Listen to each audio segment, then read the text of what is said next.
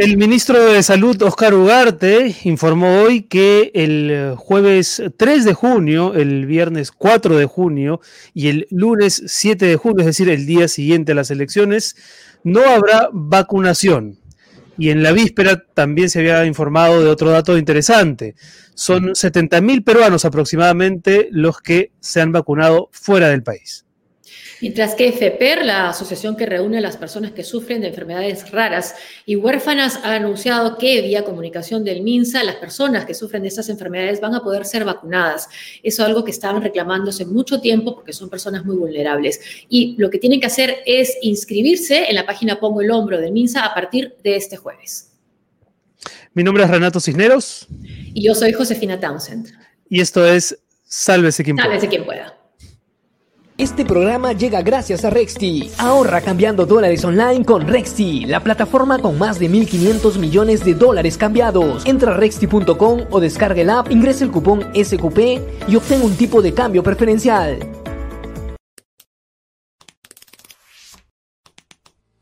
Publicamos las voces más brillantes del mundo y te acompañamos a descubrir las mejores historias, pensamientos e ideas.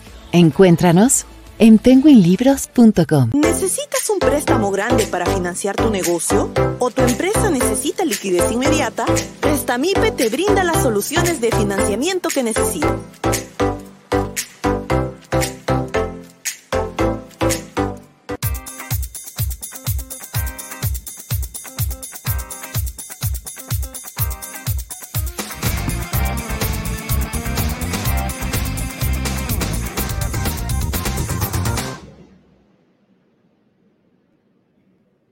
Hoy es miércoles 19 de mayo, estamos en vivo, saliendo por nuestros canales de YouTube y Facebook. Muchas gracias a toda la gente que nos sigue, a la gente que recomienda el programa, a la gente que forma parte ya de nuestra comunidad y por supuesto a nuestros auspiciadores, Josefina.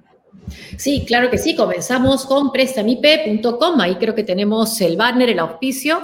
Sí, que es donde encuentras soluciones eh, de financiamiento para tus proyectos. Solicita un préstamo, ahí, ahí lo tenemos.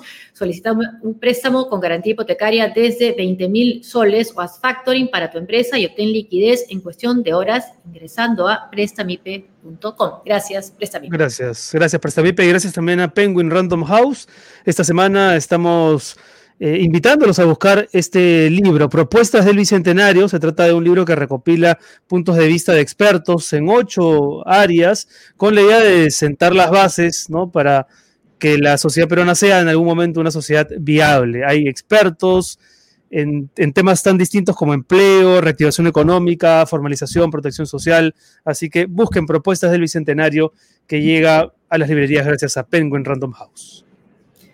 Y Rexti nos sigue acompañando. Rexti cambia dólares online con un super tipo de cambio. Ingresa el código SQP, el nombre del programa, y entra a rexti.com. Gracias, Rexti. Gracias, Rexti. Bueno, hoy tenemos un super programa. Vamos a tener más adelante un, un tete a tete, una polémica o no, un debate o una conversación entre dos de los cuadros presentados ayer por los candidatos Keiko Fujimori y Pedro Castillo, Máximo San Román y el doctor Hernando Ceballos. Antes estaremos con Pedro Salinas, pero hay otros, algunos temas, eh, José, que es interesante, que sería interesante comentar. Hoy estuvieron los candidatos, eh, Keiko Fujimori estuvo en, Iquitos y Pedro Castillo en Ayacucho, siguen los dos, ¿no? Descuidando el tema, el tema pandémico, ¿no? Las aglomeraciones son parte ya de la escenografía electoral sin que nadie diga nada para evitarlas. Y una cosa que me llamó la atención en el caso de Castillo es la retórica contra la prensa, ¿no? Que, que uno puede entenderla porque hay una campaña mediática que favorece a su adversaria. Sin embargo, cuando él habla de los periodistas en un meeting, por ejemplo, como hizo ahora en Ayacucho, lo que termina haciendo es asusando a la gente o activándola contra los periodistas que están ahí, no contra los dueños de los medios de comunicación o contra... Que toman estas decisiones, claro, sino, con la gente que va a chambear, ¿no?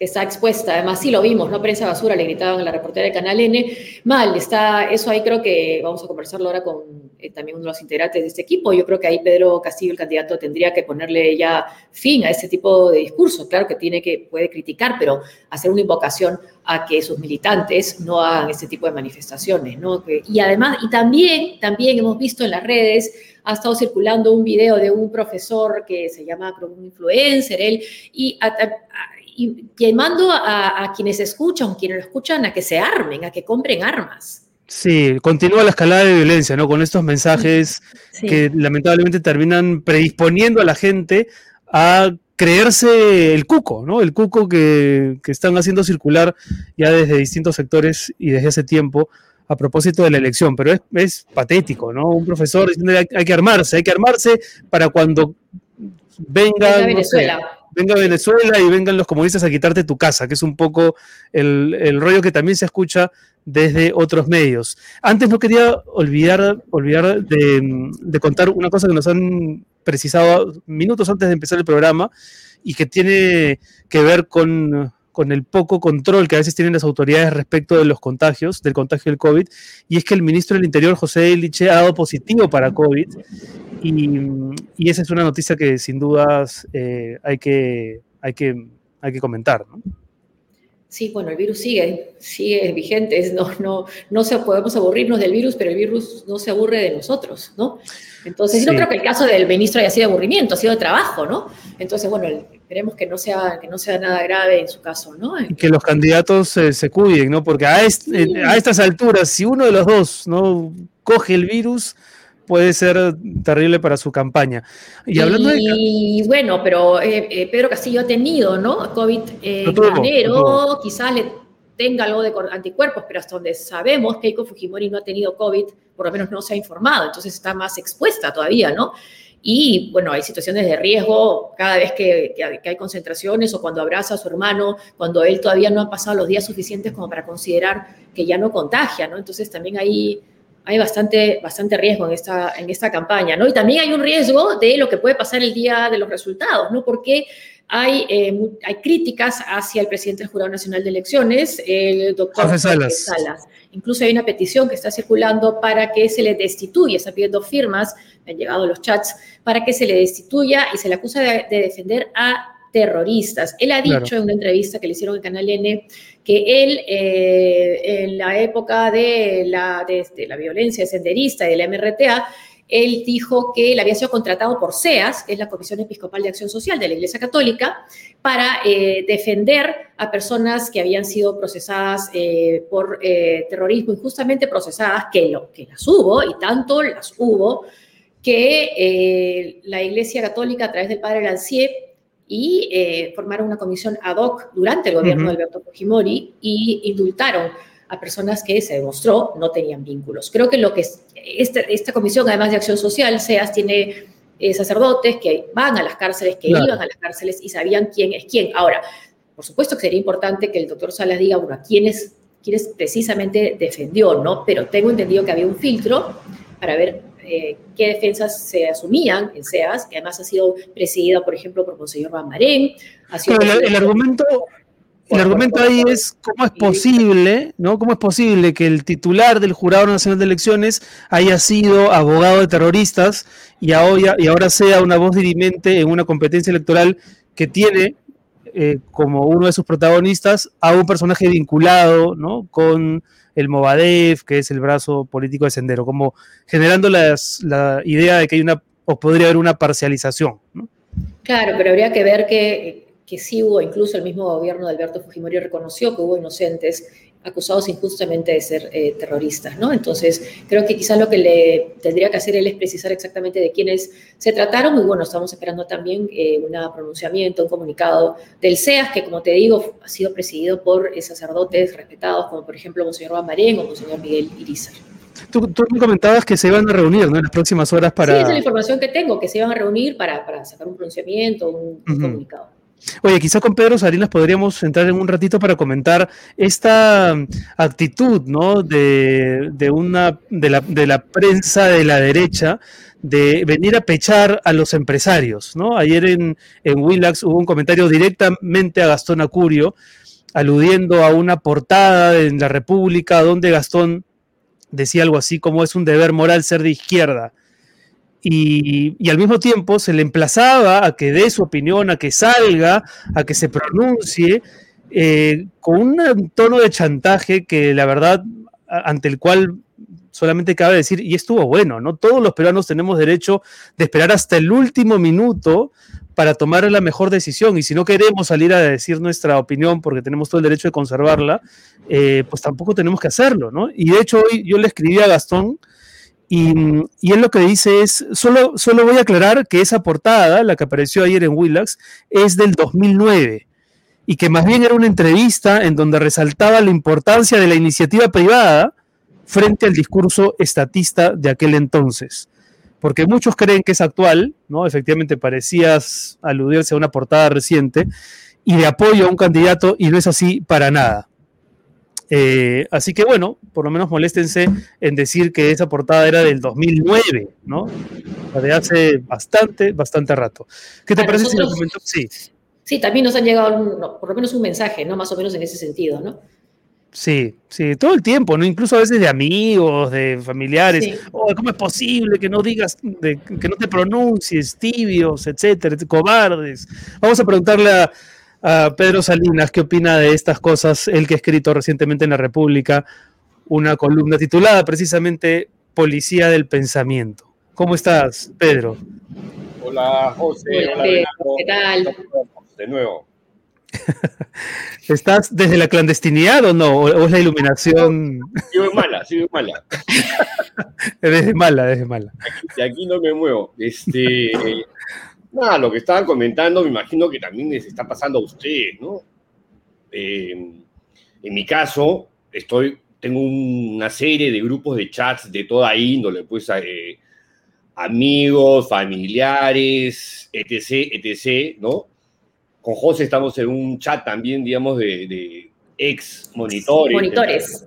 De la época, pues, de, ¿no? El canal Monitor, claro. Ah, sí, sí, sí, era un canal que tenía muchísimas cosas este, interesantes, el único problema era que no nos pagaban. No, pero ahí, no a tiempo, no a tiempo. Ahí no ocurre el tema este del, del chantaje. No, no. Lo escribía Renato que hay una suerte de chantaje emocional de que si no te pronuncias en contra del comunismo, porque el advenimiento del comunismo está ahí a la Es inminente, es inminente, ¿no? Y, esto y, nuestra familia, y nuestros hijos, y nuestros hijos, ¿no? Están en juego en esta elección. Entonces hay que votar por la libertad y por la democracia. O sea, ¿por Keiko?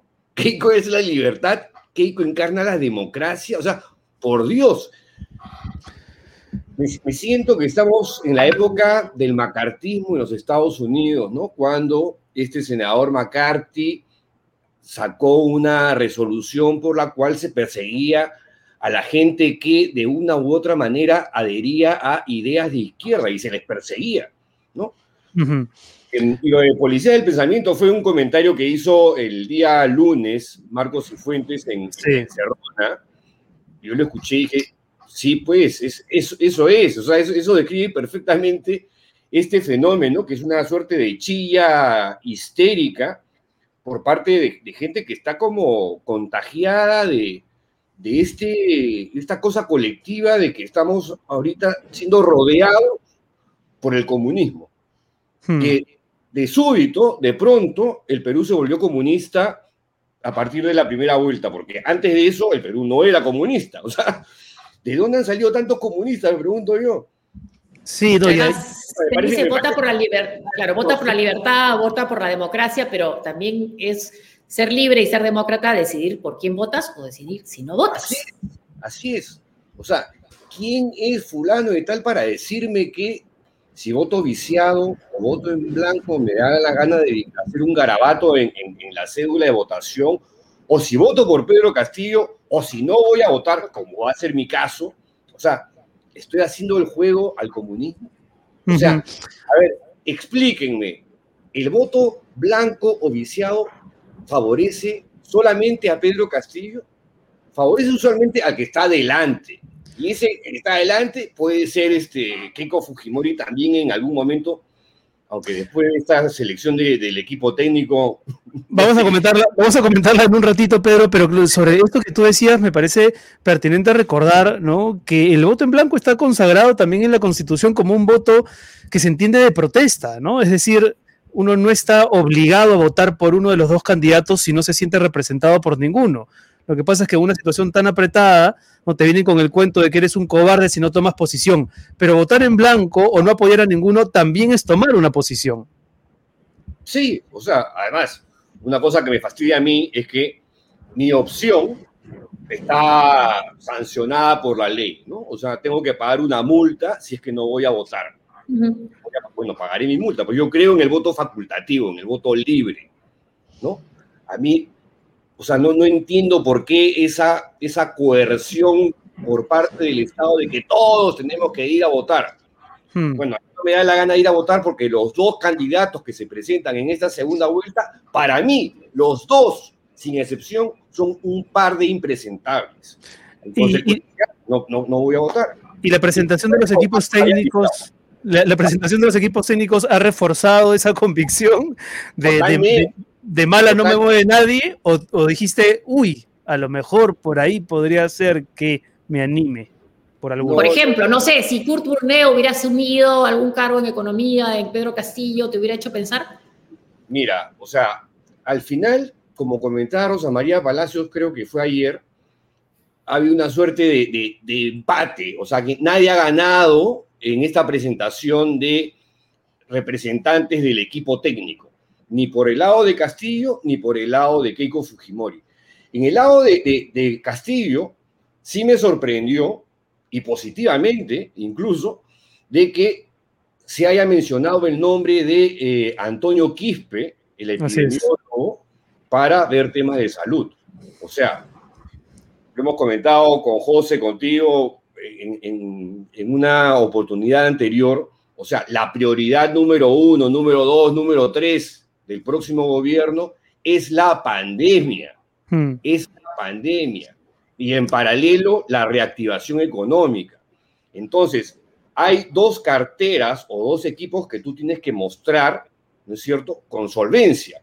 Y entre Antonio Quispe y el doctor Ernesto Bustamante, que es la carta que, con la que juega Kiko Fujimori, claramente la de Antonio Quispe, pues, lo supera largamente, ¿no?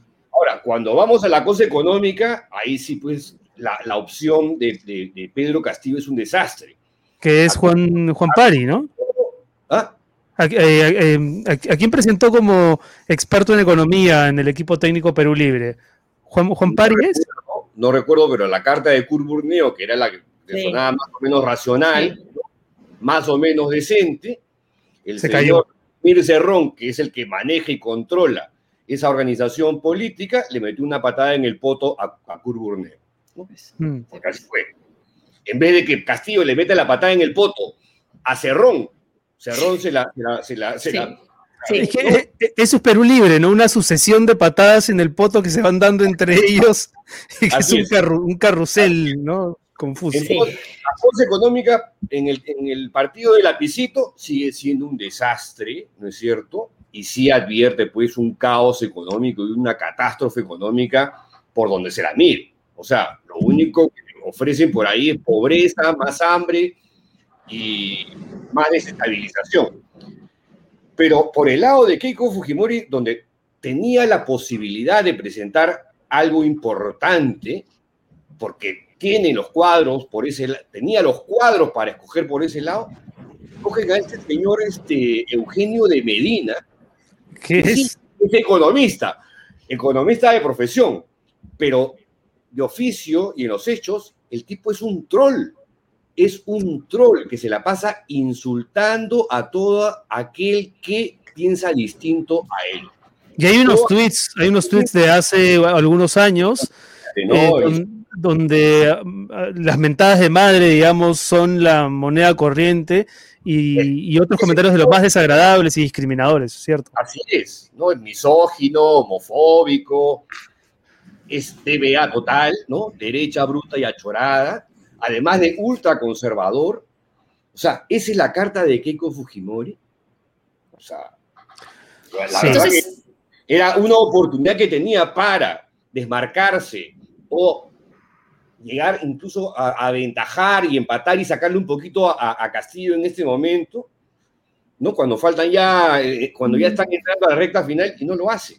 O quizás, no, o quizás sienta que no lo necesite, esté tan segura que diga, bueno, si van a votar por mí para que lo salve el comunismo, bueno, pues acépteme así, con cambio 90.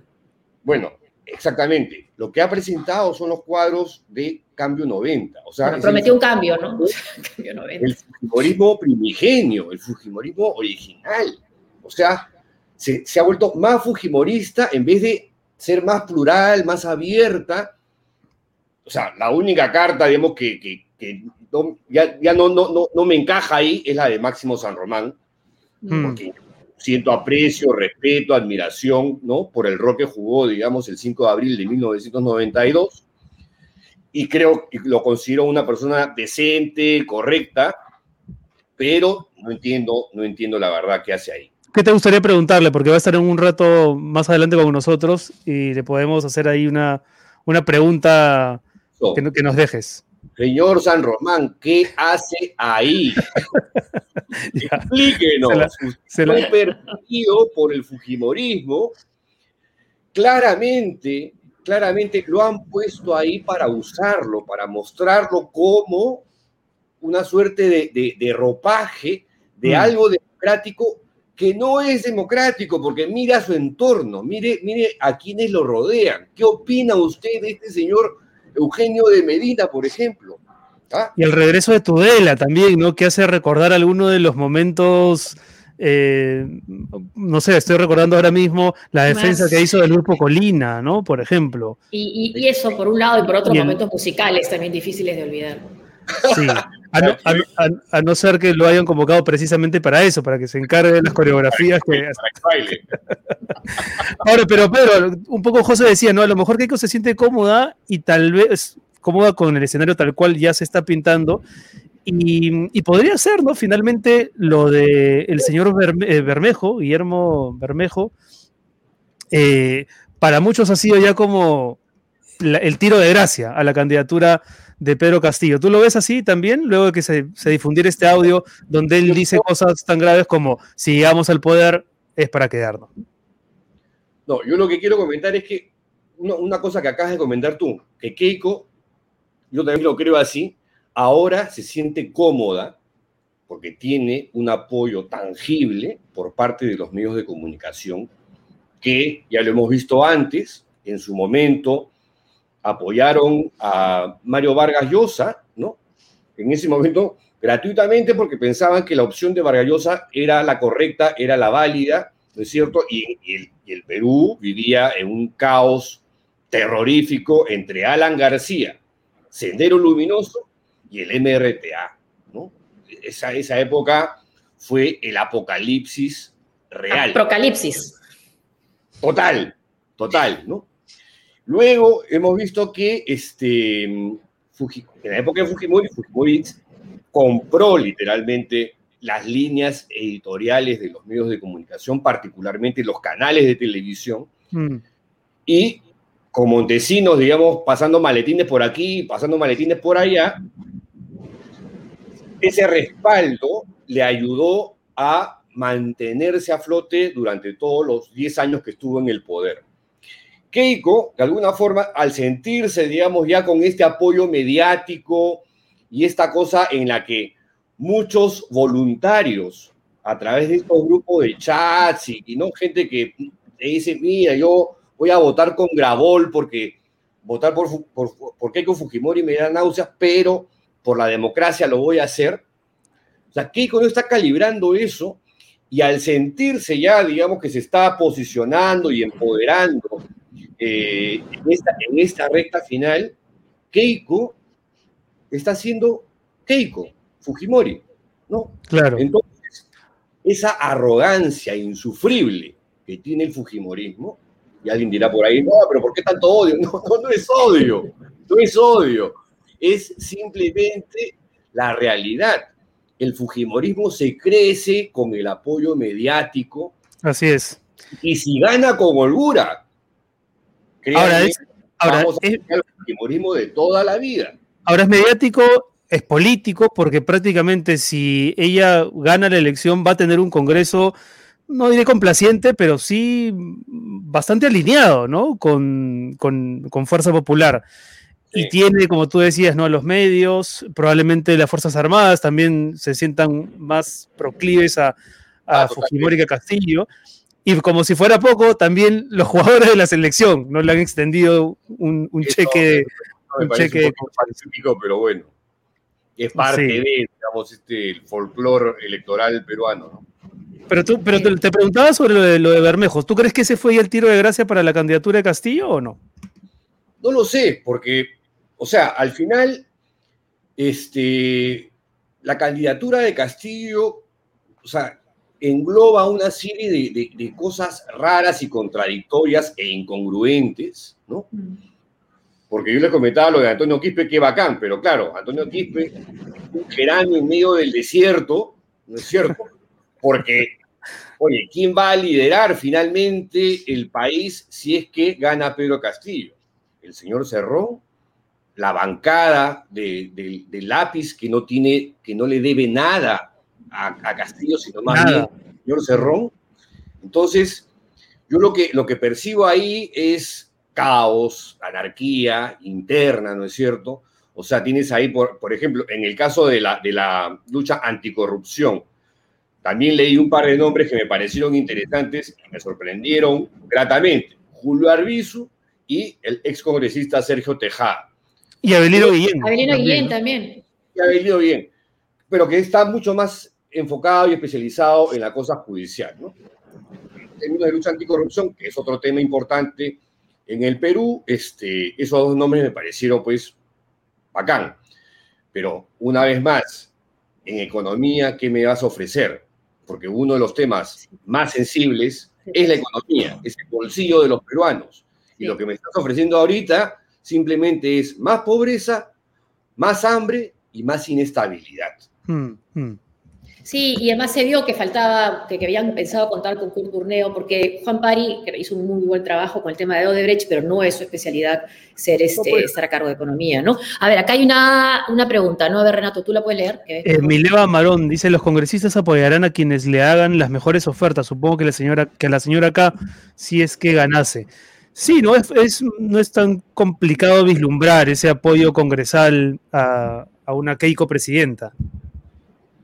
Sí, además, ya sabemos cómo, cómo funciona el Congreso peruano. Hasta que no haya una reforma política de verdad, vamos a tener pues una serie de aventureros en el Parlamento, que los vamos a ir conociendo una vez que se sienten en sus curules. Y ahí hemos visto que el ser chaquetero, ¿no? el cambiar de este, posición política es una cosa connatural en aquel que ingresa a postular para el Parlamento. Entonces, claro, lo, más, predecible es que hayan grupos que se alineen a favor de Keiko Fujimori, sobre todo cuando hay bancadas de derecha claramente este, visibles, como la bancada de este, el señor López Aliaga o eh, quienes votaron por Hernando de Soto, más la gente de Acuña y qué sé yo, probablemente Keiko tenga una bancadita no tan importante como la- las que ha tenido en el pasado, pero sí una bancada que de alguna forma le dé cierta permanencia política, si es gobierno o si no lo es, ¿no? Pero claro, ahorita como están las cosas, la verdad que yo ya no sé quién, este, quién vaya a ganar en esta segunda vuelta. Esa bancada va a pasar de la botica al, bot- al botiquín. Bueno, y, y por eso es que es clave también, este, y está eh, la figura del presidente del Jurado Nacional de Elecciones. Sí, los escuchaba hace un rato, no, no, no había, había leído la noticia así al, al, al vuelo, no me había detenido en ella. Bueno, sí, pues, o sea, eso, O sea, la verdad que me siento en el preludio de algo feo que se viene en el país por un, largo rato, ¿no? Mm. Gane Castillo o gane Keiko Fujimori, cualquiera de los dos. Vienen tiempos feos para el país. Eh, Pedro, y antes de terminar, ¿cómo, qué, recomendación le harías a la gente para eludir a la policía el pensamiento? Para, para evadirse de esos, de esos tombos pesados e histéricos. Mira, yo ya tiré la toalla en algunos chats, he tratado de expresar, digamos, mi, mi opinión. Me han hecho callejón oscuro, ¿no? Este, claro, digamos, ya te dicen. Apanado, apanado. No me dicen comunista, por lo menos me dicen caviar, cosa que. Mira, ya, lo he aceptado, aunque siento que no lo soy, pero ya, ya tiré la toalla, entonces ya simplemente no opino, no me meto y si digo algo, pues le saco por ahí uno de esos. Este, stickers, yo sé cuál es tu estrategia, son los stickers. Tiene la mejor colección. sí.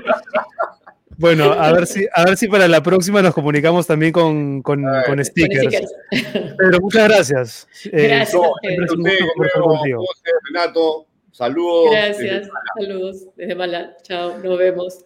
Desde Mala ha sido nuestro corresponsal, Pedro, Mala. Nuestro, enviado, especial. Eh, ya tenemos a Máximo San Román, eh, me parece en la, en la en el chat, en la sala, ¿sí? Sí, los veo. Don Máximo, ¿cómo está? Lo vemos también. Muchas gracias por aceptar la invitación, por estar con nosotros. Qué gustazo, Renato y Josefina también. Oye, caramba, cómo me dan esperanza. Me, no estoy tan viejo para poder compartir con esa juventud tan talentosa. Gracias. Gracias, don Máximo. Me acuerdo la última vez que lo vi fue el 5 de abril en la noche cuando fuimos a entrevistarlo y, bueno, y usted no estaba al tanto de ese 5 de abril y no fue cómplice. Sí, pues sí, sí, sí. Bueno, eh, lo, hemos convocado ahora Ah. lo hemos convocado ahora en principio para tener una conversación, eh, casi debate, con el doctor Hernando Ceballos de Perú Libre, pero hasta que no se conecte él, ¿le parece si sigamos, sigamos conversando? Claro. Con mucho gusto. Yo tengo el tiempo bastante ajustado, así que podemos ir avanzando con el mayor gusto, Renato, Josefina. Perfecto. A ver, Renato. Bueno, Pedro Salinas le, decíamos, ¿qué le preguntarías, Pedro, a Máximo San Román, a quien, por quien dijo sentir mucho respeto? Y él decía, ¿no? En, eh, voz alta, eh, don Máximo, ¿qué hace ahí? ¿no? Y un poco esa sería la primera pregunta. Usted fue muy crítico de Fujimori. Usted en RPP hace solamente tres años, no sé si recuerda la conversación que sostuvimos, decía cosas como que, eh, que Keiko no podía ser presidenta y que usted jamás votaría por Keiko, básicamente porque no tiene experiencia. Eh, ¿Qué lo ha hecho cambiar? ¿Qué lo ha hecho pensar hoy que el Fujimorismo, que en su momento usted lo traicionó, hoy es una, una posibilidad viable? Yo creo que hay que aclarar varias cosas en ese aspecto, Renato. No es que tanto me ha traicionado a mí, ha traicionado al Perú al momento de haber sido elegido democráticamente y saltar al vacío hacia, una, hacia un proceso dictatorial. Yo fui elegido con ellos y, hicimos un buen periodo de 18 meses donde salvamos al Perú, mi querido Renato. Yo recibí el mando del país de manos de Alan García en el Congreso de la República. ¿Qué me entregó? Un país quebrado, un país inelegible, un país inviable, un país de perros muerteros. ¿Producto de qué? De haber aplicado una experiencia parecida a la que quieren dar el salto al vacío los señores de Pedro Castillo. Se aplicó en esa época con el gobierno militar todo un gobierno socialista comunista, donde se estatizó todo. Inclusive la empresa privada fue estatizada porque se convirtió en comunidad industrial. Yo he sido obrero de comunidad industrial, he sido técnico y he sido profesional y ejecutivo de una comunidad pero, industrial. Pero, pero ustedes heredaron el desastre, el desastre aprista. Nunca empezó a triste, nunca. Lo que el desastre, no, no, ustedes heredaron el desastre que dejó en la economía, no lo he dicho que haya sido aprista, ustedes heredaron el, el, desastre en la economía que dejó el gobierno aprista. No fue del gobierno aprista solamente. No fue, ya. Por favor el producto de esa, de esa, de esa tragedia del Perú fue el gobierno militar que estatizó todo. Belaunde fue elegido con una constitución eh, muy estatista también. El Estado tenía todo el protagonismo y continuó con eso. Eso Entonces, quiebra del país, el aparato productivo se paralizó, no había dinero para nada, provocó una inflación galopante. Alan García heredó eso. Y Lo máximo. García no pudo pagar la deuda externa.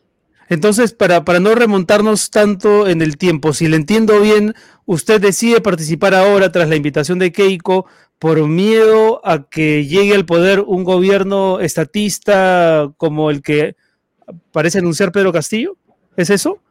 Yo por lo, lo que veo en el país es que tenemos una sola salida. Es el partido que defienda los principios democráticos, la libertad, la independencia. Es el único.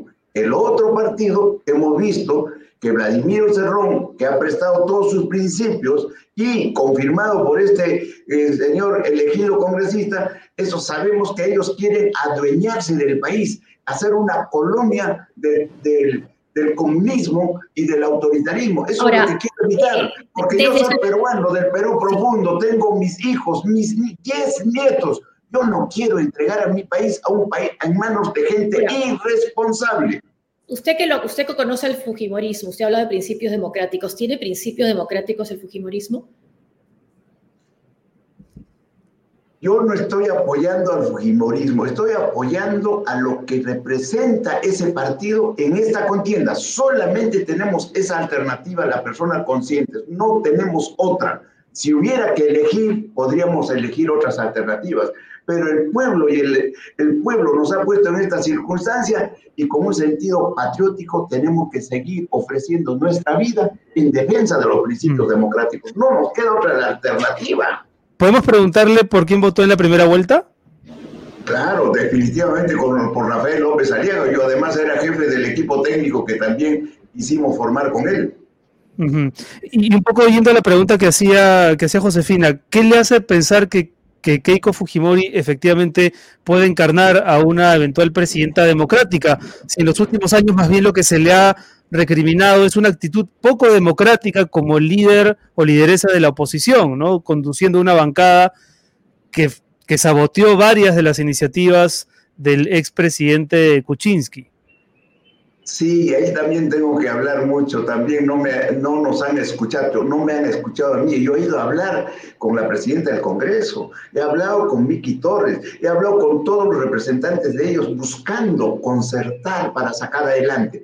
No nos han escuchado, pero esos errores ya lo ha reconocido Keiko. Y que afortunadamente para el país y para ella, ese proceso donde estuvo internada, dice ella injustamente, creo que también se aceleró los casos, nunca ella trató de fugar, no hubo ningún intento. En esos meses de, que ha estado en la cárcel, le ha, permitido meditar, eh, reflexionar y ha aceptado que ha cometido errores. ¿Qué ser humano en la vida no comete errores? Y en este momento tiene la gran oportunidad de rectificar todos sus errores. ¿Qué piensa del presidente del Jurado Nacional de Elecciones? Hay, hay, críticas porque se le acusa de haber defendido a terroristas, aunque él ha dicho que lo hizo por encargo de la Iglesia Católica, de la Comisión Episcopal de Acción Social. Incluso está circulando una petición para que sea destituido. Lastimosamente, el comportamiento del Jurado Nacional de Elecciones no ha sido del todo democrático. Creo que se ha descalificado al haber eh, excluido de la contienda a varias personas que tenían además los mismos argumentos de otros que se han quedado y en algún caso inclusive han rectificado su votación para permitir la participación de ellos. Todo ello hace dudar de la transparencia y de la neutralidad que debería tener el Jurado Nacional de Elecciones. Por, por, eso, por ejemplo, única... ¿a qué caso se refiere, es, eh, don, El caso de que en un momento eh, cuestionaron la participación en la, en la lista de Juntos por el Perú, creo, este, de Daniel Salaverry, del señor Vizcarra, y después rectificaron y volvieron a, y le permitieron participar en, ese, en, esa, en la contienda electoral, ¿no? Uh -huh. ¿Usted ha podido hablar con el señor López Aliaga a raíz de lo que él dijo, eh, la muerte para dos personajes de la política, para Pedro Castillo y para este, Vladimir Cerrón? Él ya lo ha expresado y ha dicho que ha sido un, una emoción, que le ganó la emoción, decía muerte al comunismo y muerte civil, ¿no es cierto? Muerte ah. civil a Daniel Cerrón y a Castillo, pero era muerte civil, que el, que, el, pueblo lo sancione y que no le permita participar en el futuro. Eh, a eso se refirió, no es una muerte física, porque él es uno de los más grandes defensores de la vida desde el momento inclusive de la concepción. No se puede aceptar que permita de su vida en la lucha de la defensa de la vida y que esté eh, buscando la muerte eh, física de otras personas. bueno, está a favor de, pero está a favor de la pena de muerte, ¿no? un lapsus de la emoción que a veces se le, se le ha salido y a veces es difícil de retenerlo porque lógicamente está emocionado hablando ante tremenda multitud que respaldó hay, que tener cuidado con lo que se dice frente a las multitudes, eso es frente a las multitudes, pues. eso lo acabamos de comentar más temprano también en el programa, ¿no? Sí. Em, en, calidad de qué está usted colaborando con la candidatura de Keiko Fujimori? Yo recuerdo que en algún momento usted señaló que, em, que, usted le gustaría ser ministro de Educación en algún momento. Eh, ¿cuál, ¿Cuál es precisamente la... Eso fue una, una, una eh, propuesta que le hice cuando fuimos candidatos en el, el 2011 con Pedro Pablo, yo era primer vicepresidente, acepté, acepté a ruego la primera vicepresidencia porque me ofrecían la segunda, dije no, no, no, la primera. Entonces, y le dije que lo que me gustaría hacer es ministro de Educación. ¿Y sabe por qué? Por agradecimiento a mi país de acuerdo, yo del Perú profundo. Mi madre ha sido quechohablante y se ha muerto analfabeta. ¿Y qué me ha dado a mí que sea contestatario? ¿Qué me ha dado a mí que ocupe los más importantes cargos del país? Y ahora, por ejemplo, en la convocatoria... En la educación tecnológica. y en la convocatoria de Keiko, cuando Keiko lo llama para que colabore usted con ella, eh, ¿cuál, qué, ¿usted qué cosa le ha pedido? ¿En calidad de qué lo quiere a su lado? Yo le he ofrecido, como todo ciudadano, toda la experiencia que tengo. Yo tengo un plan de gobierno ejecutado y comprobado. No es un ofrecimiento alegre. ¿El, plan de contigo? El, plan de, ¿El plan del partido contigo? Efectivamente, con contigo ah. iba a hacer ese proyecto, pero yo no quise dispersar el voto de, de, las personas que apoyamos la democracia porque había el riesgo de que efectivamente pueda ganar una de estas de estos partidos totalitarios. Entonces, para evitar el fraccionamiento del electorado, decidí renunciar y efectivamente estoy aquí contento por, porque, eh, bueno, no del, todo contento, nunca me hubiese gustado tener esas, esas dos alternativas que nunca había pensado por otra parte. Yo pensé que podía estar Rafael López y estoy seguro que podía haber estado, lastimosamente cometió algunos errores como el debate y eso le ha permitido bajar unos puntos, pero bueno, ya, ya sucedieron. ¿Y quién, pensaba que, quién hubiera querido que estuviera? López Aliaga, Rafael López Aliaga, ¿con quién? López Aliaga con cualquiera. No, no, no, no con cualquiera. López Aliaga representa lo que es el desarrollo, representa lo que es la competitividad. ¿Y la tolerancia también le eh, representa? La, tolerancia. Sí, él lo, ha expresado que es, eh, que, es, eh, que, que, que deja en libertad para que las personas puedan hacer lo que quieran con su cuerpo, con su pensamiento y todo. Entonces, es una persona totalmente ajustada a la libre empresa, al desarrollo del Perú y quería convertir a nuestro país como yo en potencia mundial. Ahora, no, hubiera, no hubiera pensado, siendo parte de contigo, ¿no le sugirió a Keiko Fujimori, por ejemplo, que incluyera entre sus técnicos a fundadores de contigo como Juan Sheput, por ejemplo? Juan Chepul no ha sido de, fundador de, de, quién. Bueno, pero cercano, ¿no? De Cheput, de contigo. O, o, lastimosamente, eh, contigo no queremos hablar de historia, pero lastimosamente fueron maltratados por Vizcarra, ¿no? Lastimosamente por Vizcarra y de alguna manera también por algún equipo del Ejecutivo cuando estuvo Pedro Pablo no se les dio ninguna importancia, no se coordinó las acciones trascendentales y eso fue resintiendo a esa gente. ¿Y usted fue maltratado también, maltratado también por PPK, se sintió? Yo no, yo no porque era libre, como siempre. Yo tengo, ya tengo la filosofía del pájaro libre, así que no, no tengo, no tengo el pájaro, no estoy pensando mal, mi querida Josefina, el pájaro que vuela sin destino definido, que se posa en la rama que quiere cuando quiere hacerlo y que toma agua del arroyo que libremente elige. Ese soy yo, tu amigo. Don Máximo, en, en dos momentos de esta conversación usted ha señalado el hecho de proceder del Perú profundo, ¿no? Eh, sin, embargo, sin embargo, ¿cuánta sintonía, sinceramente, cree usted tener con el Perú profundo? Ha trabajado con López Aliaga, ha votado por López Aliaga, va a votar ahora por Fujimori, y lo que nos dicen las encuestas es que el llamado Perú profundo, que es también una expresión un tanto discutible, está más bien con el señor Castillo, y está mayoritariamente con el señor Castillo. Entonces, eh, de pronto ya no tiene usted esa sensibilidad. No, no, no, yo estoy con ellos permanentemente, yo pienso como ellos y reclamo como ellos, porque lastimosamente el Estado ha fallado, ha fracasado. La presencia del Estado es nula en las comunidades campesinas, permite que, que trabajen con un 40% de desnutrición en lugares hasta poblados y en, los campos hasta el 60% de anemia. No se puede aceptar. No hay agua, no hay desagüe, no hay energía eléctrica, no hay internet. En un país moderno, ¿cómo se puede aceptar? Yo estoy con todos ellos y reclamo como todos ellos. Pero, todos ellos, pero todos ellos lo que piden es que el modelo que precisamente ha permitido esas desigualdades cambie, ¿no? Y Keiko no parece ser, por lo menos para ellos, según lo que nos dicen las encuestas. Yo estoy para tratar de quitar la venda de los ojos de los que piensan como ellos, y lo que usted está tratando de mencionar. El Perú, no podemos olvidarnos de la historia. Le estoy repitiendo, de, en 30 años hemos cambiado el país. En 30 años, mi hermano, cuando teníamos cero de reservas, se habían llevado todo Cero de reservas. Teníamos reservas negativas. Hoy día la pandemia nos ha agarrado al país con 80 mil millones de dólares en reservas internacionales netas. ¿Eso es nada? ¿Cuándo hemos tenido esa solvencia? ¿Cuándo hemos sido los líderes en desarrollo en América Latina? Estos últimos 15 años, señor. ¿Cómo podemos tapar el sol con un dedo?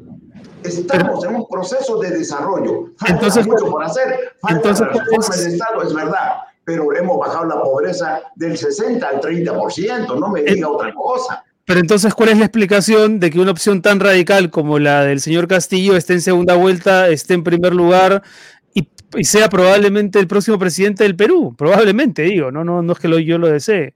La explicación ya, ya lo dio eh, Winston Churchill, el primer ministro este, eh, inglés. Dijeron que si un muchacho hasta los 25 años no es socialista, no es comunista, no busca la igualdad en la gente, ese muchacho, ese ser humano no tiene corazón. Pero si llega a los 25, 28, 30 años y sigue pensando igual, ese muchacho o ese individuo no tiene cerebro. Es así, pues. No, solo los jóvenes votan por, por Pedro Castillo, al contrario. la gente mayor está, votando por, por Pedro Castillo, gente mayor. No recibe la presencia del Estado. Tienen razón, yo también reclamo por ellos, por eso trabajo con ellos.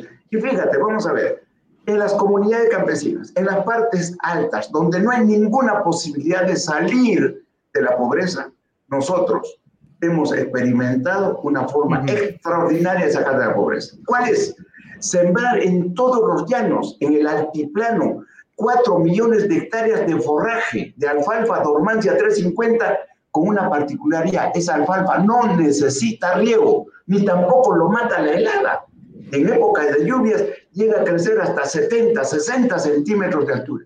Con esa alfalfa ya no se puede crear una vaquita de mil soles, se puede criar vaca de 30 mil y 40 mil soles. Don Máximo. Una vaca de producción de leche de doble propósito. Eso lo tenemos comprobado. Y eso hay que masificarlo en el país. Y así sacamos de la pobreza a millones de paisanos nuestros.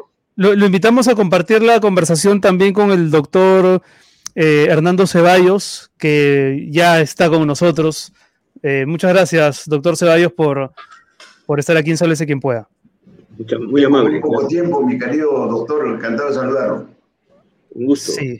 Yo comenzaría, eh, doctor, por las imágenes que hemos visto hoy sobre eh, estos insultos que ha recibido una reportera de Canal N cubriendo una actividad de Pedro Castillo. Yo creo que el candidato, no sé si hasta el momento se ha pronunciado, no lo hemos visto, ¿usted considera que debe hacerlo? Sí, yo creo que sí. Creo que tenemos que diferenciar las cosas, ¿no? Eh, es evidente que existe una campaña interesada de un sector de la prensa por desprestigiar a Pedro Castillo, pero de ninguna manera esto justifica cualquier actitud de, violencia o de insultos hacia miembros de la, de la prensa por parte, obviamente, de este, partidarios, eh, supongo que partidarios, porque no sé si son partidarios o no, no he visto las imágenes este, de algunos de los candidatos. Pero lo promueve, lo estaba promoviendo de alguna manera con ese discurso, diciendo voy a publicar los sueldos que ganan los periodistas, los presentadores, o sea, ese tipo de discurso en, un meeting puede ser muy peligroso, ¿no? Bueno, también es muy peligroso y ha sido muy peligroso para nuestro país que efectivamente hayan periodistas que se han recibido jugosas sumas de algunas empresas para entregar la información de manera inexacta a nuestro pueblo. Y eso sí es. ahí está hablando de sueldos, ¿no? De salarios, no estaba hablando de, de, de, coimas, diría, que estás diciendo.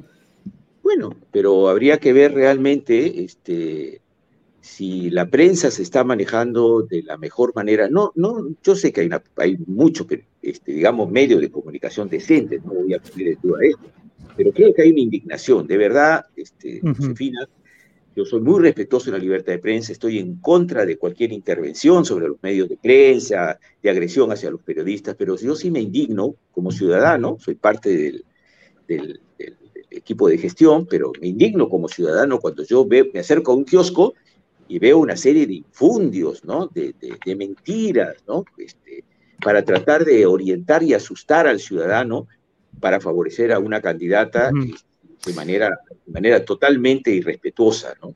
La gente está indignada por eso también. Sí. Doctor Ceballos, eh, señor San Román, quería invitarlos a hacer un ejercicio. Ustedes han sido presentados ayer como parte de, del equipo técnico o de gestión de Perú Libre y, y de Fuerza Popular. ¿Y qué, qué, opinión les merece el equipo técnico del adversario? A ver si empezamos con el, con el señor San Román. ¿Qué le parece el equipo técnico de Perú Libre? Yo respeto a todos los profesionales que tengan la mejor voluntad de servir a su país. Espero que pongan toda su experiencia. No conozco a muchos, lo conocía a Kurt Burneo, que es una pena, bueno, una pena o una felicidad, no sé, desde el punto de vista que se pueda ver que ha dejado las filas de, porque no ha aceptado que se... O sea, para, para, usted es una felicidad porque ya no está. ¿Ah? Para usted es una felicidad. El pueblo peruano, porque daba cierta solvencia, porque él ha trabajado conmigo en el Congreso de la República, después ha sido este, funcionario del Banco Central y de muchas instituciones, hemos, lo hemos ido siguiendo.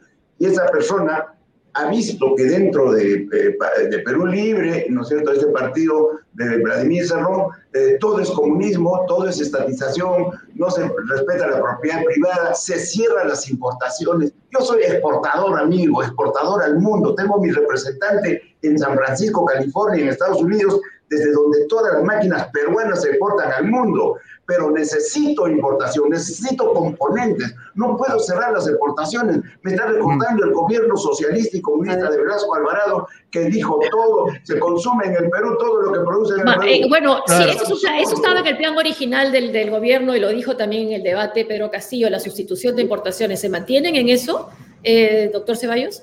Y, una opinión también sobre el equipo. Perdóneme, que me sonría, porque la verdad que este señor este, San Román, usted ha planteado una serie de inexactitudes, por decirle lo menos, ¿no? Digo con, toda, con todo respeto, ¿no? Primero, un modelo socialista o comunista dista mucho del plan que ha presentado el profesor Castillo y lo que él anuncia. Y cuando se habla de cambios en la constitución no tiene nada que ver con una constitución socialista, no tiene nada que ver. Y usted no sí se habla de sustitución de importaciones, sí se ha hablado de eso y lo, ha dicho en, el, debate de Chota, además, lo ha reiterado. eso no tiene nada que ver con ser socialista en muchos países. No, no, pregunto, lo que es lo que está mencionando el, señor San Román, por eso, si es que ustedes se mantienen en esa línea. Él habla de países socialistas, comunistas. No, bueno, habla de nacionalizar y estatizar. Que no se confunda, que pretenda confundir a la población. Lo que se quiere aquí es, está, y está clarísima, más las razones, y si quiere nos ponemos a discutir el tiempo que quiera, señor San Román, que son necesarias modificaciones sustanciales a la Constitución. Y cuando hablamos... ¿Podría decir alguna? A ver si tenemos suerte de recuperar la comunicación, porque me parece que ha habido ahí un, ah, un, percance técnico. Y cuando hablamos, por ejemplo, de las Creo, que, creo que no le, le he preguntado cuando ha dicho usted que hay que cambiar, hay que hacer cambios constitucionales, el señor eh, San Román le ha preguntado qué cambios, cuáles. Ay, qué pena. Sí, no sé si nos, no sé si nos ha escuchado.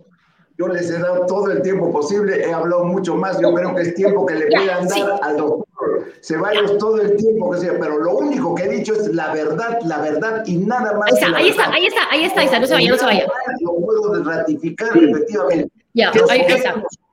De, de Velasco produjeron estos 40 años de retraso. Cuando Velasco entró teníamos 11 ensambladoras de vehículos, igual que Corea del Sur. Hoy día no tenemos ninguna, pero no lo han desarticulado los gobiernos de derecha. ¿Qué es unos minutos más con nosotros, señor San Román? Solamente quería que se produzca los... A ver, a ver. Lo que el Perú produce. Eso un, es absurdo. No un, minuto, un minuto quédese con nosotros para escuchar al doctor Ceballos decir cuáles son los cambios constitucionales. Esa, esa, esa, vamos, vamos, a, vamos, a darle, vamos a darle el pase. Sí. A ver, ¿nos escucha, doctor Ceballos? Sí, perfectamente ahora, claro. Sí, sí había preguntado el señor San Román cuáles son los cambios constitucionales. Sí, usted me preguntaba cuáles son. Diga uno. Sí. Bueno, se cortó. Oye, Renato. No, no, no, don Máximo. Ahí está, ahí está, ahí está, está, está contestando. Está contestando. Otro compromiso ahorita, voy a llegar tarde. No se vaya, señor San Román, no se vaya, espérese, quédese, porque vamos a conversar sobre primero los cambios constitucionales. El tiempo que quieras, pero tú no te puedes meter en los temas económicos como yo no me voy a meter en los temas médicos de medicina. Usted me diga. de medicina, o sea, podemos trabajar y podemos conversar con mucho gusto. Muchas gracias a usted, Renato. Y, y, y, y una pregunta, sí, sí, no, se, no, no, se vaya todavía, por favor, si podemos no. seguir, pero ¿se puede quedar unos minutitos entonces con el doctor? No, es que tengo, voy a quedar mal y no quiero quedar mal. Ya, entonces, ya, una pregunta. ¿Qué opina usted de esta posibilidad que ha dicho no, que pero de no, a Alberto señor San Román. ¿De qué? A ver, la, la, pregunta, la pregunta para el señor San Román antes de que se vaya, porque entendemos que tiene otro compromiso, es ¿qué opina de la posibilidad de indulto a Alberto Fujimori?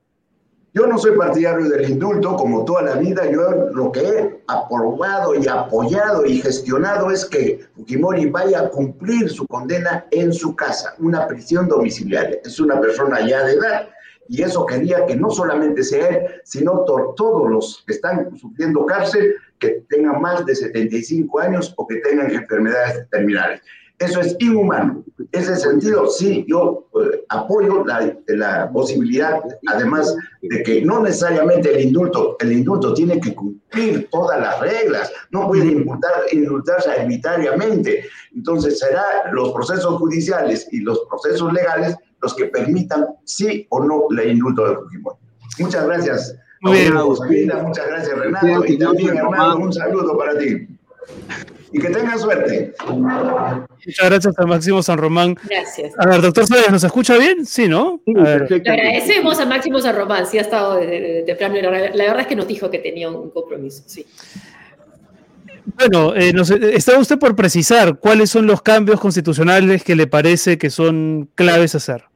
Bueno, son diversos. Primero está en lo que tiene que ver con los derechos eh, fundamentales, el derecho a la salud, que es además lo que, por lo cual he sido yo convocado al, equipo técnico de, Pedro Castillo, ¿no? Ustedes saben que la Constitución no señala que, la, que, el derecho es un, que la salud es un derecho, sino que progresivamente se va, se va a acercar, digamos, a, a, a, esta realidad, ¿no? Nosotros necesitamos, y por acá tengo la Constitución, que nosotros necesitamos que el Estado asuma la responsabilidad sobre la, sobre la salud del ciudadano, tanto en lo individual como en lo colectivo. Lo que hemos visto en la pandemia, este desastre que hemos visto en la pandemia, nos ha mostrado un Estado totalmente indiferente con el sufrimiento de nuestro pueblo. ¿no?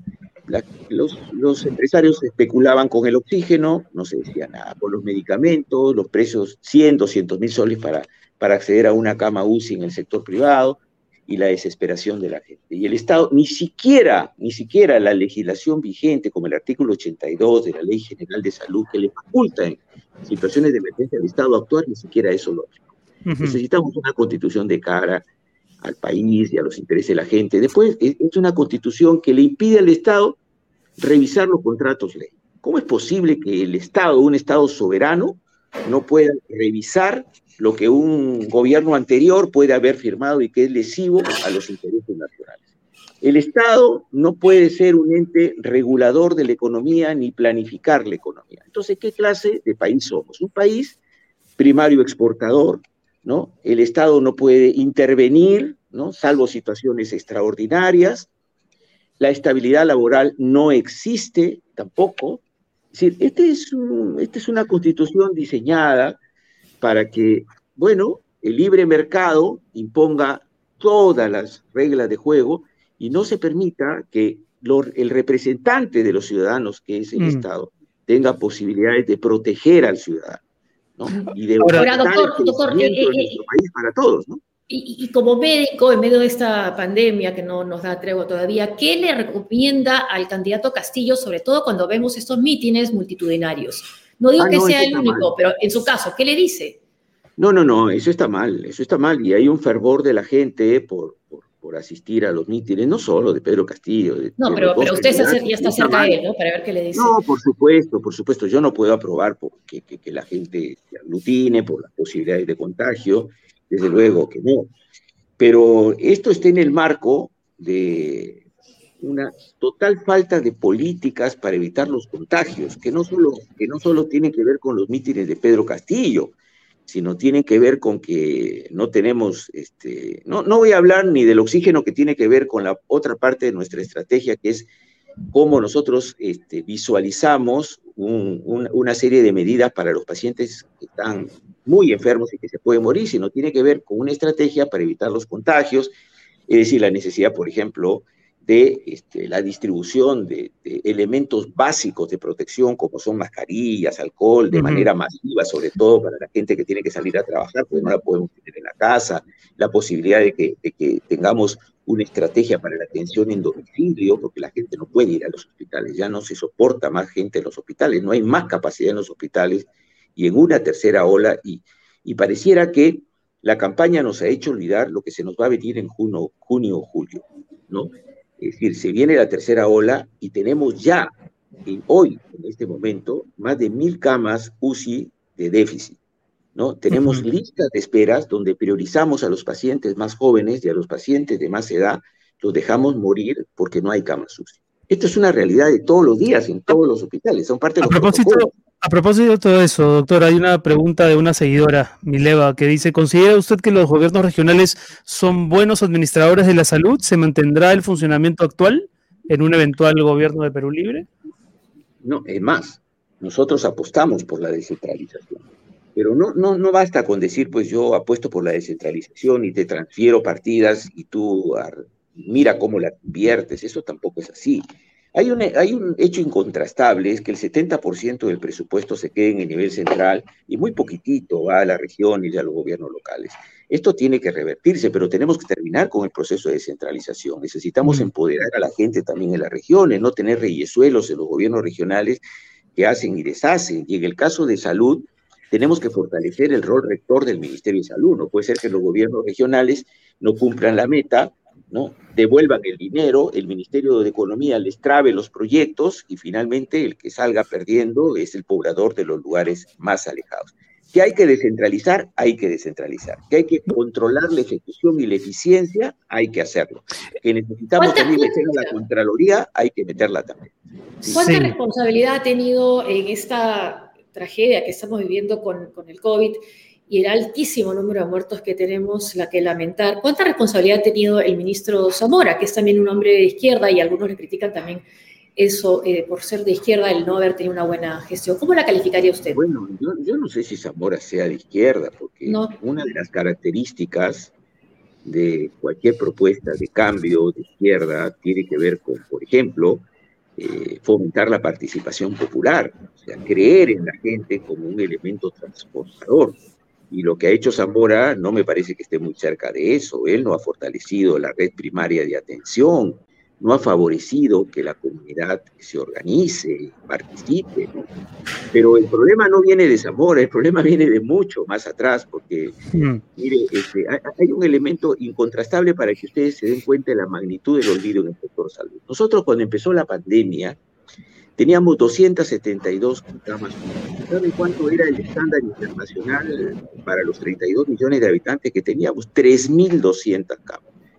Teníamos un déficit de 75 mil trabajadores en el sector salud este, y una participación de la salud en el PBI que no llega ni al 4%. así no se puede hacer salud, definitivamente. Ya no es problema ni de, ni de Zamora ni de Macete. Ellos se han equivocado en la estrategia, pero hay un problema estructural con la salud gravísimo. y ahí hay responsabilidad de varios gobiernos, entre ellos de Fujimori. Disculpe que lo saque de los temas médicos, técnicos, para hacerle una pregunta más, más política. Hay todavía un enorme porcentaje de indecisos que está esperando gestos, signos de alguno de los de, uno de los dos candidatos para ver si se decide o por Castillo o por Fujimori. ¿Qué le diría usted a esos indecisos que perciben que Perú Libre hay, hay un caos en términos de liderazgo, ¿no? Porque no se sabe quién es el que manda y la sensación es que manda Cerrón y aunque Castillo es el candidato, el que tiene el poder de decisión sobre los temas de fondo es Vladimir Cerrón. Eso por un lado. Y además hay un sector que percibe con mucho temor la propuesta del señor Castillo y se deja llevar por estas ideas que vienen calando mucho en la población, o por lo menos en algún sector de la población, respecto de, que se van a perder las propiedades, de que la estatización va a hacer que las empresas que no estén dispuestas a renegociar los contratos como quiera el gobierno, pues van a irse del país indemnizadas, dejando un forado económico importante. Esos miedos están, están latentes y son reales. ¿Qué le diría usted, doctor, a la gente que tiene por ahora esa mala percepción de la propuesta de Castillo? Bueno, primero yo le diría que efectivamente hay una campaña en el país de mentiras y de infundios y tratar de asustar y confundir a la población, eso existe. ¿No? Y, muy pocas personas honestas pueden decir que, no, se está dando en este país. Ahora, el profesor Castillo, y fruto de esa campaña es que no llega lo que el profesor Castillo dice una y otra vez en relación justamente a esos temas. Este, acá en, en el, en, el proyecto de Castillo, que, decide, y lo ha dicho, y lo ha dicho por escrito, y lo ha dicho en plazas públicas, el que decide acá soy yo.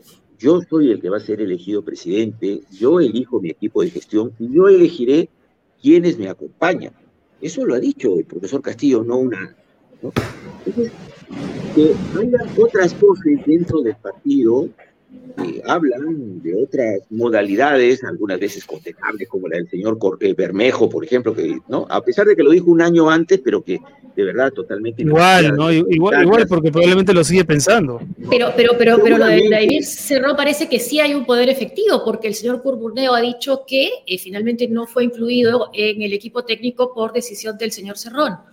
Bueno, esa es una, esa es una opinión totalmente subjetiva. Perdóname que le diga, porque yo estuve incluso con, el profesor Castillo y, sé que el profesor Castillo dijo que el que toma las decisiones de quiénes van a participar en los equipos técnicos no es Vladimir Cerrón. Los equipos técnicos son abiertos, nosotros queremos escuchar todas las opiniones para poder enriquecer las propuestas. Y así se está haciendo. Ahora, si el señor Curburneo considera que la propuesta del señor Castillo puede asustar a los grandes inversores y por eso no hay que tocarlos, tiene todo el derecho de pensar así y no querer participar en el equipo técnico de, del señor Castillo, ¿no? En eso. ¿No cree, no cree que asusta a los grandes inversores la propuesta? Ah, entonces tenemos que ponernos de rodillas. No, no, no, no, le pregunto, porque hay que atraer inversión. pero, es que, claro, no, es que, es que en primer lugar, el país tiene que defender este, lo que al país le corresponde. Y acá los grandes inversores no se van a asustar porque se sienta eh, eh, el Perú, el país, y le dice, mira, los porcentajes que tú estás llevándote fuera son absolutamente, hay una inequidad enorme y el Perú necesita este otro tipo de contratos. Si a él le sigue conveniendo quedarse en el Perú, se va a seguir quedando en el Perú, aunque, aunque te asuste ahora con que me voy a ir. Este los empresarios, sobre todo los empresarios este, grandes, se mueven en función de intereses. ¿No? En otros países también se han renegociado, es decir, no es una cosa nueva el sentarse con las grandes empresas y renegociar condiciones. Así que eso, es una, cosa absurda, porque de verdad necesitamos sentarnos a renegociar condiciones, porque hay empresas que más bien son exoneradas de impuestos de manera absolutamente desmesurada, además este, no hay respeto del medio ambiente y hay que sentarse para ordenar eso. Y eso no quiere decir no creer en la inversión, muy por el contrario, queremos la inversión y más inversión, pero una inversión responsable y que le convenga al país. Y lo otro, ya se ha cansado el doctor Castillo, el profesor Castillo de decir, no, aquí basta de, de terruqueo y de mentir, de que le vamos a quitar la casa, el auto a la gente. Nosotros necesitamos impulsar la micro y pequeña empresa porque da empleo, porque además eso nos generaría mayores ingresos económicos a estos empresarios y mayor movimiento de dinero y activación del mercado interno. Lo que, pasa, lo que, pasa, es que el, lo que pasa es que el modelo que parece defender el señor Castillo y que encuentra sus parangones en países como Venezuela o como Cuba, que son países con líderes que aparecían mencionados en el ideario del señor Cerrón, eh, son modelos catastróficos, donde se ha fracasado. Renato, yo te diría lo siguiente. lo que pasa en Venezuela y lo que pasa en Cuba, y los errores y desastres y los bloqueos y todo lo que podemos llegar a discutir mucho tiempo, no tiene nada que ver con la decisión de modificar la constitución, pero previa consulta popular, esto lo tiene que decir la gente, no es que puede, decir Castillo. Sí, no, eso, eso, eso de acuerdo, pero no, me, no nos diga que no tiene nada que ver cuando hay un documento presentado ante el jurado donde hay alusiones directas, laudatorias a Fidel Castro, a Lenin, digamos, perdón, Cuando, se, cuando se habla de la libertad de expresión se cita a Fidel Castro, entonces si se habla de los medios de comunicación, entonces eso sí preocupa. Y por ejemplo, estaba viendo en sus, en su cuenta de Twitter, ¿no? hablando del tema de Venezuela, que es un tema que ya no es un tema que preocupe solo a las grandes corporaciones, sino al ciudadano, ¿no? Que este, usted hablaba de rechazar los intentos golpistas, eh, en Venezuela en el 2019, pero habla de ataques contra la libertad del pueblo venezolano. Lo que me queda la duda es si es que realmente considera que hay libertad para el pueblo venezolano en el régimen de Nicolás Maduro. Bueno, yo no, no voy a empezar a discutir este, lo que está pasando en Venezuela en este ¿Por qué no? lo que, bueno, podríamos discutirlo porque hay, hay una serie de elementos también que tienen que ver con efectivamente agravar la situación en Venezuela. que es una dictadura, de acuerdo, estaremos de acuerdo en eso. No, no, a ver, vamos a ver. Este, yo a lo que me refiero es que efectivamente hay un bloqueo, y un bloqueo que es terrible sobre Venezuela. ¿No es cierto? hay, un bloqueo de Cuba, ¿no? Se impide que ingresen los medicamentos, se impide que se negocie el petróleo. Eh, eh, pero, pero, pero, pero, pero, Nicolás Maduro ha impedido que llegue la, ayuda humanitaria que estaba en la frontera. Perdóneme, déjeme por favor terminar la idea. ¿Ya? Eso, ¿no? Algunos piensan, está bien, hay que seguir con el bloqueo para que se termine de caer Maduro, y podamos tener un país, un país más democrático. Otros, yo pienso que hay formas eh, más democráticas, menos lesivas al pueblo venezolano para enfrentar la crisis real que existe en Venezuela. ¿no? Porque eh, bloquear de esa manera lo que genera es un sufrimiento terrible al pueblo venezolano.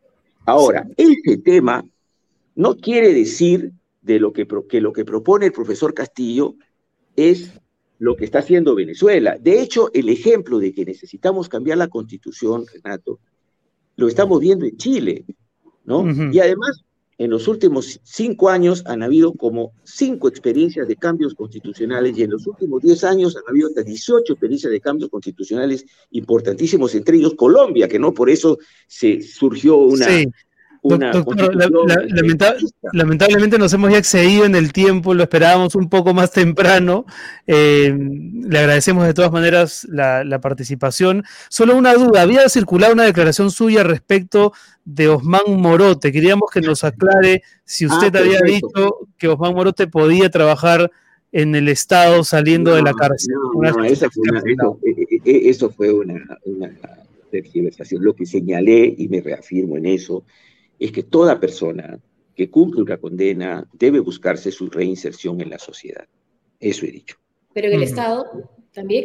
No sé si en el Estado o en el sector privado, pero yo creo que debe ser reinsertada. Si una persona cumple 20, 25 años de prisión, se supone... Pero, ya en el 2018 el Congreso decidió que los sentenciados por terrorismo una vez que cumplan su sentencia, no, no podían ingresar al, aparato público. por supuesto, yo estuve en ese Congreso. pero perdóname, Renato, mantener mi punto de vista. Una persona que cumple su condena, que cumple 20, 25 años y sale de la cárcel, tiene derecho a ser reinsertado, a ser rehabilitado, ¿no? Me parece que eso es algo racional. Si eso no me hace terrorista, ni me hace querer que Morote o quien sea este, este, tenga privilegios, de ninguna manera. Pero que no ha cambiado de forma de pensar, eso es lo que pasa también, ¿no? Bueno, yo no sé si ha cambiado. Entonces no lo tengamos preso 18 ni 20 años, pues tengámoslo en perpetua. pero, pero, sí, pero, como para ingresar a trabajar con el Estado, por ejemplo, un gobierno de Pedro Castillo podría convocar a personas que han purgado condena. No, porque hay una ley que lo impide, en primer lugar. Hay una ley que lo impide. Pero si, si me pregunta, si me está preguntando mi opinión conceptual. usted ya, usted tiene otra opinión. Yo, eh, yo digo, una persona que es sentenciada a una determinada cantidad de años y sale, no solo por delitos de terrorismo, por cualquier de violación o de lo que sea, si sale, tiene derecho a ser reinsertado en la sociedad. Sobre todo, sobre todo para que no vuelva a delinquir, sí, no, pero el, contra la sociedad. El, tema, el tema especialmente sensible es el del terrorismo, digamos, ¿no? Por la discusión que se ha generado también en los últimos meses. Bueno, entonces, pues, a Mujica lo tendríamos todavía preso y no hubiera sido presidente, ¿no es cierto? Y también a Dilma. Ah, entonces, ah, claro, por supuesto, pues, ¿no? Entonces yo creo, en todo caso, tanto miedo tenemos, dejémoslo en la cárcel, pues, en perpetua, ¿no? Pero no, no, digamos, vas a estar 20 años, sales ¿no? Y no tienes derecho a rehabilitarte ni reinsertarte en la sociedad.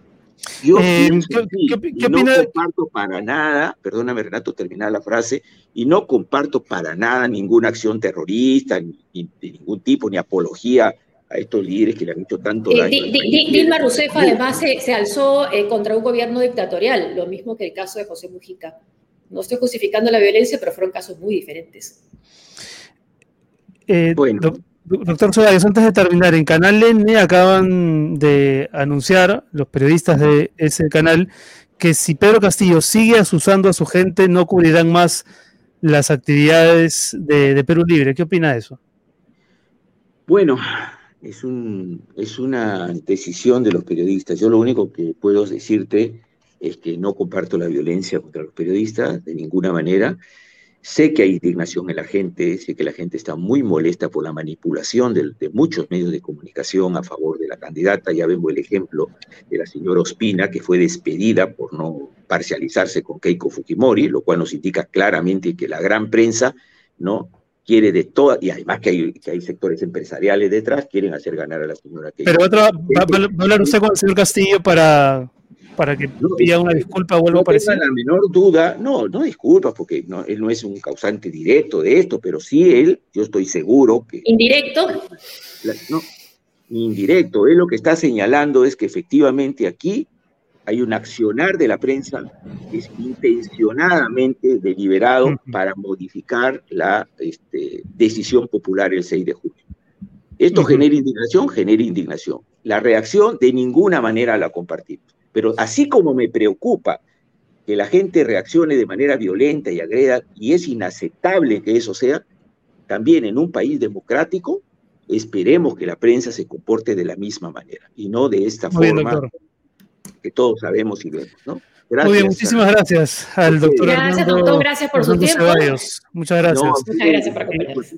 Y, gracias también a la gente que nos ha acompañado todos estos minutos. Nos hemos excedido por, por largo el, tiempo que normalmente administramos, pero muchas gracias y gracias también a los auspiciadores por, por estar con nosotros. Nos vamos mencionando los José. Así es, comenzamos con Prestamipe, soluciones de financiamiento para tu empresa. Puedes hacer eh, factoring con Prestamipe o también préstamos con garantía hipotecaria. Prestamipe.com. Y gracias a Penguin Random House, esta semana estamos comentando Propuestas del Bicentenario, que es un libro que recoge los puntos de vista, eh, los planteamientos de expertos hasta en ocho rubros con la idea de sentar las bases para una sociedad ojalá algún día más igualitaria. Está ya disponible en librerías, eh, así que pueden buscarlo. Gracias Penguin por estar aquí, sálvese quien pueda. Y gracias a Rexti por seguir auspiciándonos. Cambia dólares online con un super tipo de cambio. Ingresa el código SQP, rexti.com. Gracias Rexti, muchas gracias a todos por seguirnos.